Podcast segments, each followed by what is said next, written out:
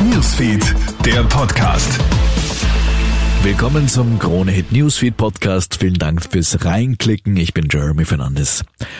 Staus und Unfälle im Minutentakt. Die Autofahrerclub schlagen jetzt wegen des Schneechaos rund um Salzkammergut Alarm. Seit den Nachtstunden herrscht wegen enormer Schneemengen die höchste Alarmstufe in Salzburg, Oberösterreich und der Steiermark.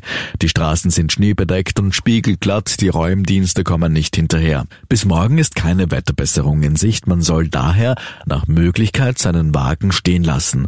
Wer heute unbedingt noch fahren muss, der soll bitte viel Zeit einplanen, sagt Thomas Heider vom ABÖ man sollte für die eigene Sicherheit und die äh, Sicherheit der anderen Verkehrsteilnehmer die Geschwindigkeit wirklich auf die Witterungsverhältnisse und Fahrbahnverhältnisse anpassen und lieber langsam ankommen als gar nicht.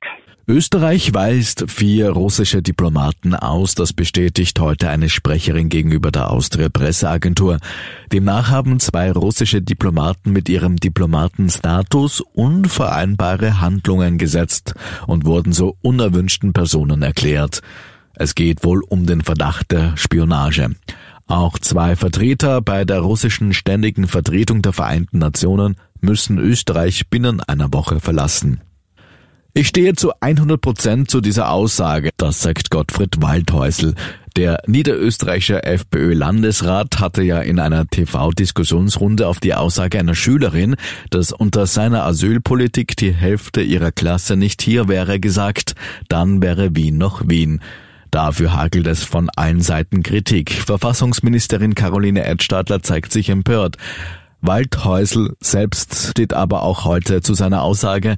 In einem Telefoninterview mit Puls 24 sagt er, und da geht es nicht um die Frage, ob jetzt derzeit der Schulklasse anders ausschauen würde oder nicht. Das war nicht die Frage. Die Frage war auch äh, von der Schülerin, was wäre, wie würde es sein, wenn eure Politik schon lange ausgeübt worden wäre. Und da ist es einfach so, wenn unsere Asylpolitik vor 20, 30 Jahren gegriffen hätte, dann würde Wien tatsächlich anders aussehen.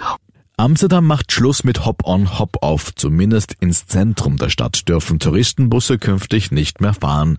Die schweren Busse hätten nämlich für zu viele Probleme gesorgt.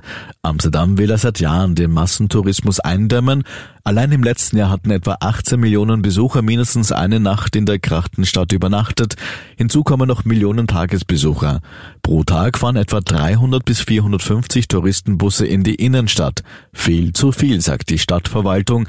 Ab 2024 müssen die Busse also außerhalb des Zentrums stoppen und Passagiere auf den öffentlichen Nahverkehr umsteigen. Und noch in eigener Sache, es ist ein sensationelles Ergebnis für unsere Krone-Hit-Community. Heute wurde die aktuelle Radio-Reichweitenmessung, also der sogenannte Radiotest, veröffentlicht. Unter der Woche hören mehr als 920.000 Menschen ab 10 Jahren Krone-Hit. Das ist wieder ein Plus zum Vorjahr. Krone Hit ist wieder die Nummer eins unter allen Privatsendern in Österreich und ebenso das stärkste Radio in den Bundesländern Wien, Niederösterreich, Burgenland, Oberösterreich, Tirol und Salzburg. Wir sagen Danke. Soweit ein kurzes Update aus der Krone Hit Newsfeed Redaktion. Mehr Infos bekommst du natürlich laufend auf kronehit.at. Schönen Abend noch. Krone Hit Newsfeed, der Podcast.